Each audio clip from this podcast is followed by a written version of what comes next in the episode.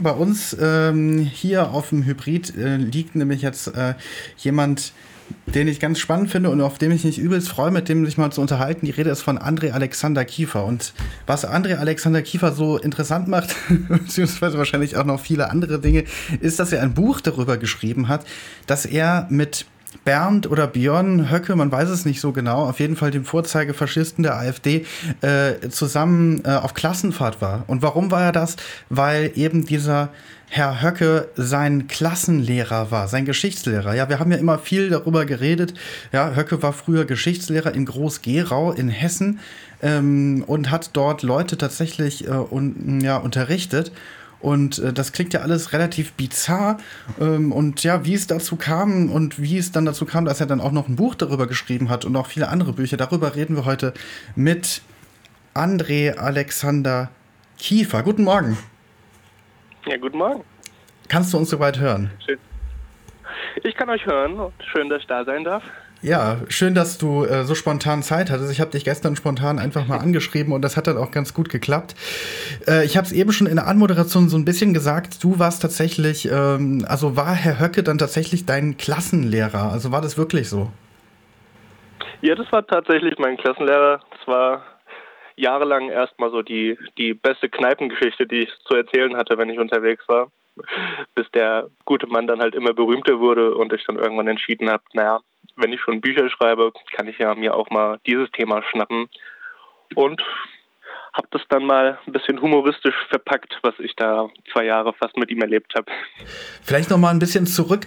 Höcke war ja nicht von jetzt auf gleich äh, quasi ja, so krass auf der politischen Bühne, sondern es zog sich ja alles so seit 2012, 2013 der Aufbau der AfD. Höcke war immer schon irgendwo auch in der ersten Reihe in Thüringen. Aber wo war das so, dass du irgendwie gecheckt hast, Moment mal, den, die Fresse kenne ich doch? Na, bei mir war das, also ich, also ich meine, 2001 ist der, ist der an die Martin-Buber-Schule gekommen, wo ich da schon war. Und dann zwei Jahre später ist er dann mein Klassenlehrer geworden, wo ich ihn dann kennenlernen durfte. Und es war tatsächlich dann erst 2017, wo ich den Namen Björn Höcke zwar schon des Öfteren gehört habe, aber das Gesicht dazu noch nie gesehen hatte. Das heißt, ich wusste schon, es gibt da diesen, diesen Oberfaschisten der AfD namens Höcke, aber habe den Namen natürlich niemals damit in Verbindung gebracht, dass ich mal einen Lehrer hatte, der auch so hieß. Und 2017 war es tatsächlich an meinem Geburtstag, wo ich nach langer Zeit mal wieder Social Media besucht habe, um die Geburtstagsgrüße abzugreifen und habe mich dann ein bisschen durchgescrollt und das war gerade als als er seine seine Rede über das Denkmal der Schande gehalten hat, wo sogar die AfD 2017 mal überlegt hatte, ihn rauszuwerfen wegen seinen rechten Ansichten. Und genau den Artikel hatte ich dann online gefunden und als ich das Gesicht dazu gesehen habe, äh, hat es noch ein paar Sekunden gedauert, bis mir dann wirklich halt alles aus dem Gesicht gefallen ist und ich verstanden habe, Björn Höcke ist Herr Höcke, mein Lehrer. Und es war halt auch nicht nur einfach einer meiner Klassenlehrer in meinem Leben, sondern, sondern auch noch der, mit dem ich wirklich so den, den größten Beef hatte, den ich in meinem Leben mit Lehrern hatte was uns jetzt natürlich alle brennend interessiert. Ja, ich glaube, wir hatten alle so Lehrer, ne, die, wo du denkst, ja, ach, die waren irgendwie richtig scheiße, irgendwie, die haben mich irgendwie null als das akzeptiert, was ich bin, immer nur schlechte Noten, immer so provozierend gefragt und es gab auch Lehrer, die waren irgendwie ganz gut.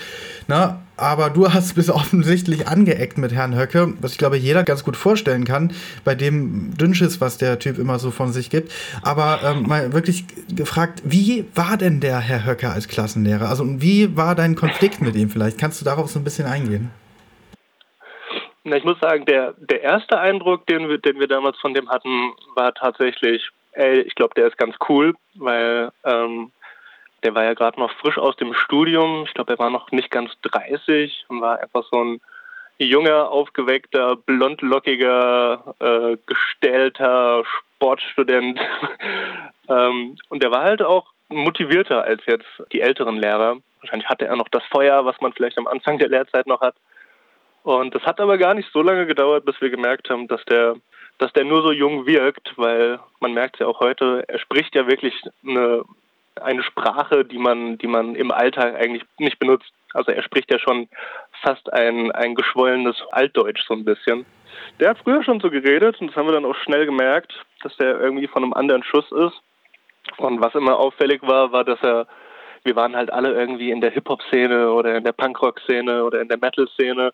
Und für ihn war das alles einfach zusammengefasst, irgendwie amerikanische Kultur, die zu uns übergeschwappt ist. Und es war für ihn immer ein bisschen schrecklich und es hat er auch, das hat er auch kundgetan, dass wir halt mit der deutschen Kultur sozusagen nichts zu tun haben, weil wir uns alle in der amerikanischen Subkultur irgendwie bewegen, was wir auch nicht ganz verstanden haben. Das erste Mal richtig angeeckt sind wir, also ich vor allem, weil ich sag mal in der Zeit, ich war ein bisschen wild. Ich habe noch, ich hatte noch die langen Rasterlocken auf dem Kopf und zerschlissene Punkerklamotten und eigentlich waren wir, eigentlich war die halbe Klasse den ganzen Tag immer nur am Kiffen. Und dann war es halt irgendwann der Punkt, weil meine Augen wohl besonders rot waren, dass er mich mal nach dem Unterricht da behalten hat und ein ganz ernstes pädagogisches Gespräch mit mir gestartet hat mit der Frage, ob ich denn, ob ich denn ein Problem mit Drogen hätte. Und ich habe ihm halt furztrocken geantwortet, nee, ein Problem habe ich nicht, ich kiff halt nur, aber nicht während der Schule. Und dafür wollte er mich dann halt dann direkt an die Wand stellen, bis ich ihm ganz freundlich erklärt, das nicht in der Schule tue, können sie ja nichts machen, weil meine Privatsache ist meine Privatsache. Und das war, glaube ich, der Moment, wo er, wo er wirklich gemerkt hat, dass ich mit Autoritäten nicht besonders viel anfangen kann und auch keine Angst vor ihm hat. Und wenn man sich jetzt den Mann vorstellt, wie er heute ist, der irgendwie Macht genießt und Aufmerksamkeit genießt und die Führerposition irgendwie genießt, der fand es damals, glaube ich, gar nicht lustig, dass ich das so locker flockig genommen habe. Und danach standen wir echt so ein bisschen auf dem Kriegsfuß. Also ich sag mal, am nächsten Tag hat er mich im Unterricht, ich heiße ja Kiefer mit Nachnamen, und am nächsten Tag hat er, also ab dem nächsten Tag hat er mich dann immer mit Herr Kiffer aufgerufen in der Schule, um mich zu demütigen. Aber es ist wirklich wahr, was du gerade erzählst. Das ist ja fantastisch. Ich, ich schwöre bei Gott, das ist alles wahr, ja. Aber äh, vielleicht ganz interessant, was mich da interessiert, äh, du hast es gerade angesprochen, so diesen, diesen Machthabitus, der so ein bisschen so um, um den Höcke so ein bisschen äh, mh, schwebt. Also du hast schon erzählt, ne, der hatte dieselbe alte Sprache, wahrscheinlich dasselbe Gedankengut, äh, wahrscheinlich auch so völkisch irgendwie so ein bisschen drauf.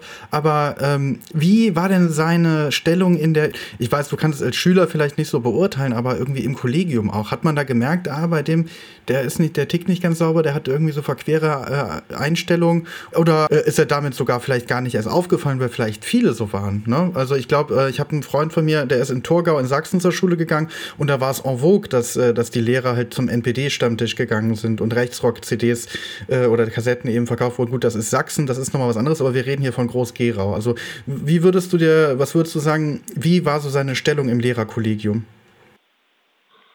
Also wie die miteinander umgegangen sind, das kann ich, das kann ich schwer einschätzen. Ich hatte zu der Zeit äh, ganz andere Probleme, glaube ich.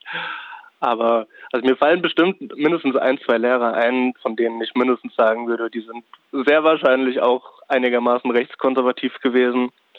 Aber, aber an für sich war das eigentlich schon eine ganz coole Schule und da waren auch viele coole Lehrer. Und also der, der einzige richtige, richtige Hint, den ich dafür habe, ist eigentlich aus seinem Buch, nie, nie zweimal in denselben Fluss. Das habe ich zu meiner Schande dann gelesen, äh, aus Recherchezwecken.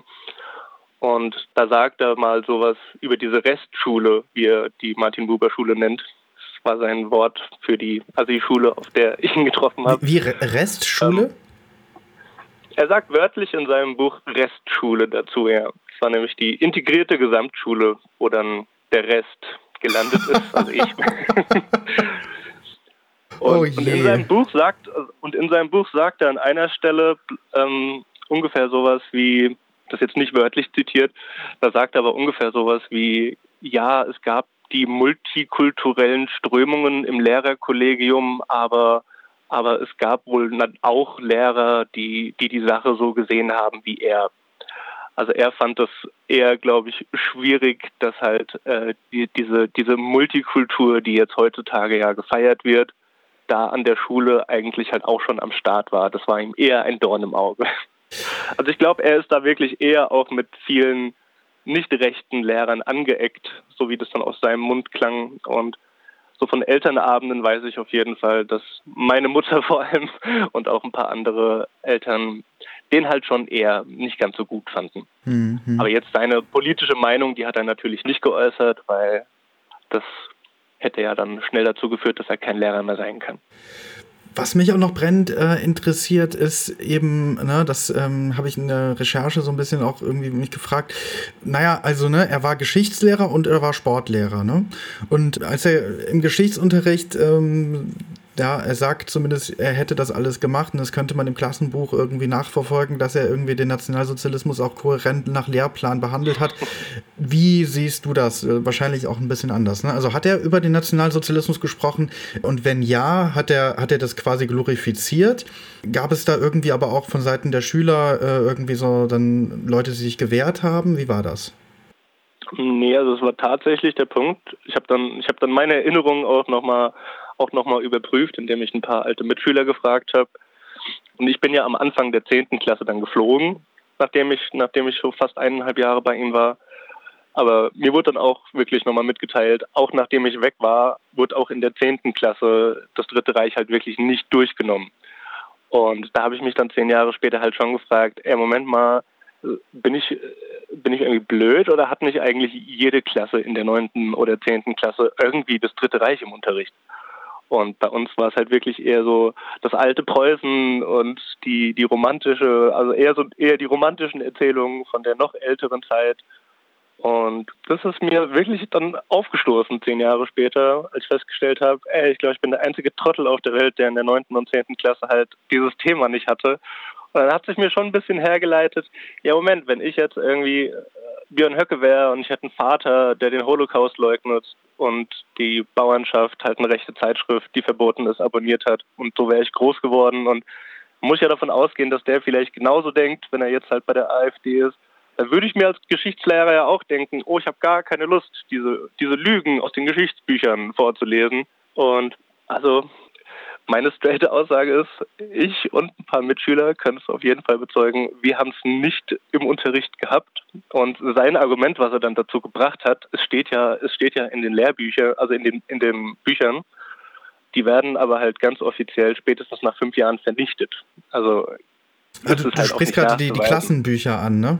Die Klassenbücher, genau. Genau, damit hat er sich versucht zu rechtfertigen. Ach, die werden vernichtet, eins sehr interessant, okay. Das heißt, es gibt keinen Beweis ja. dafür. Mhm. Ja, ich habe danach dann recherchiert, weil ich ja dann direkt heiß drauf war und mich bei der Martin-Buber-Schule auch mal gemeldet habe.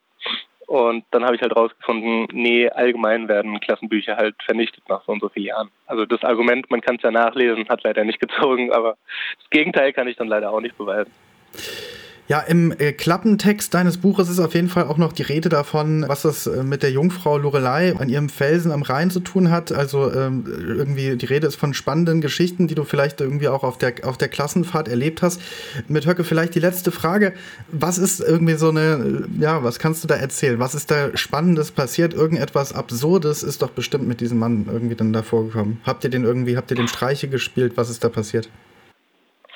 Ich glaube, das Absurdeste was man mir auch, glaube ich, vorhalten kann als, als der junge, durchgedrehte Teenager, war halt, ich meine, wir hatten halt was zu kiffen mit auf der Klassenfahrt in Italien am Gardasee und irgendjemand hat uns angeblich verpfiffen. Jedenfalls stürmte halt Herr Höcke mit einem Kollegen morgens unser Zimmer und hat uns vor die Wahl gestellt. Also entweder ihr gebt uns jetzt eure Drogen oder wir fahren zusammen zur italienischen Polizei und eure Eltern können euch da abholen der Bluff hat bei mir dann, also bei uns dann leider funktioniert. Also habe ich ihm sozusagen mein, mein kleines Klümpchen zu kiffen gegeben und daraus machte er mir dann direkt, ha, jetzt haben wir dich, du wirst von der Schule fliegen, das war's mit deiner Zukunft. Sehr gehässig und sehr freudig. Und ich glaube, das, das, wonach es dann eskaliert ist, ist, dass ich halt damals schon viel Hip-Hop gemacht habe und viel Freestyle-Rap gemacht habe und einen Beatboxer in meiner Klasse hatte. Wir haben das regelmäßig genossen und an dem Abend, wo das passiert ist, haben wir dann auf unserem Balkon eine Musiksession gemacht, wo ich im Freestyle-Rap mich sehr unter der Gürtellinie über meinen Klassenlehrer ausgelassen habe ähm, und ihn halt als äh, grapschenden Lustmolch und Kinderficker bezeichnet habe. Also mein 16-jähriges Ich, was sehr gemein und falsch war. Und das haben dann er und seine Kollegen halt leider halt alles gehört, weil die auf dem Balkon gegenüber waren und am nächsten Tag ist es dann alles ein bisschen eskaliert, weil das fand er, glaube ich, gar nicht lustig. Ähm, weil ich und mein komplettes Zimmer waren dann von den, von den Ausflügen während der Klassenfahrt ausgeschlossen. Am nächsten Tag ging dann aber morgens um sieben meine Tür auf und es hieß Kiefer mitkommen. Und dann durfte ich als Einziger aus der Gruppe doch noch mit nach Venedig. Aber während alle in Schülergruppen unterwegs sein durften, war ich dann dazu verdonnert, zehn Stunden lang mit der Lehrergruppe unterwegs zu sein. Und die haben mich dann schön leiden lassen und das war so ein bisschen meine Strafe. Und danach haben sie dann die Geschichte umgedreht, weil vorher ging es ja darum, das ganze Zimmer hat sozusagen gekifft auf der Klassenfahrt.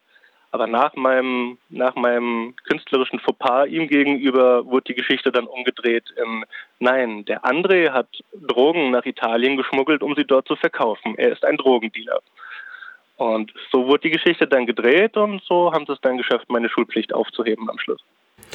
Das klingt alles sehr, sehr spannend, sehr, sehr interessant, was du so zu erzählen hast und übelst lustig. Ich musste, als du das jetzt alles erzählt hast, auch wirklich mal laut auflachen. Ähm, ganz faszinierend. Wen das jetzt gepackt hat, der kann auf jeden Fall diese ganzen Stories wahrscheinlich auch noch mehr nachlesen im Buch Auf Klassenfahrt mit Björn Höcke. Erschienen ist das Ganze im Allmacht Verlag. Ähm, ist das eigentlich dein Verlag? Hab mich so ein bisschen gefragt. Ähm, nee, ist wahrscheinlich nicht dein Verlag. Doch, ja. das ist mein Verlag. Das ist doch, es ist wahnsinnig genug, um das so zu sagen. Okay, großartig, ja. Finde ich einen tollen Namen auch für einen Verlag. Im Allmacht Verlag für 9 Euro zuzüglich Versand oder bei Amazon für 55 Euro. Ich habe mich gefragt, was ist da denn passiert? Wahrscheinlich die Auflage ist schon weg. Ist ja aber auch schon, ja. Nee, das, das habe ich, das hab, das hab ich auch vor zwei Wochen gemerkt. Mhm. Ähm, das ist lustiger, lustigerweise ist es ein Antiquariat, was mein Buch für halt 55 Euro auf Amazon verkauft.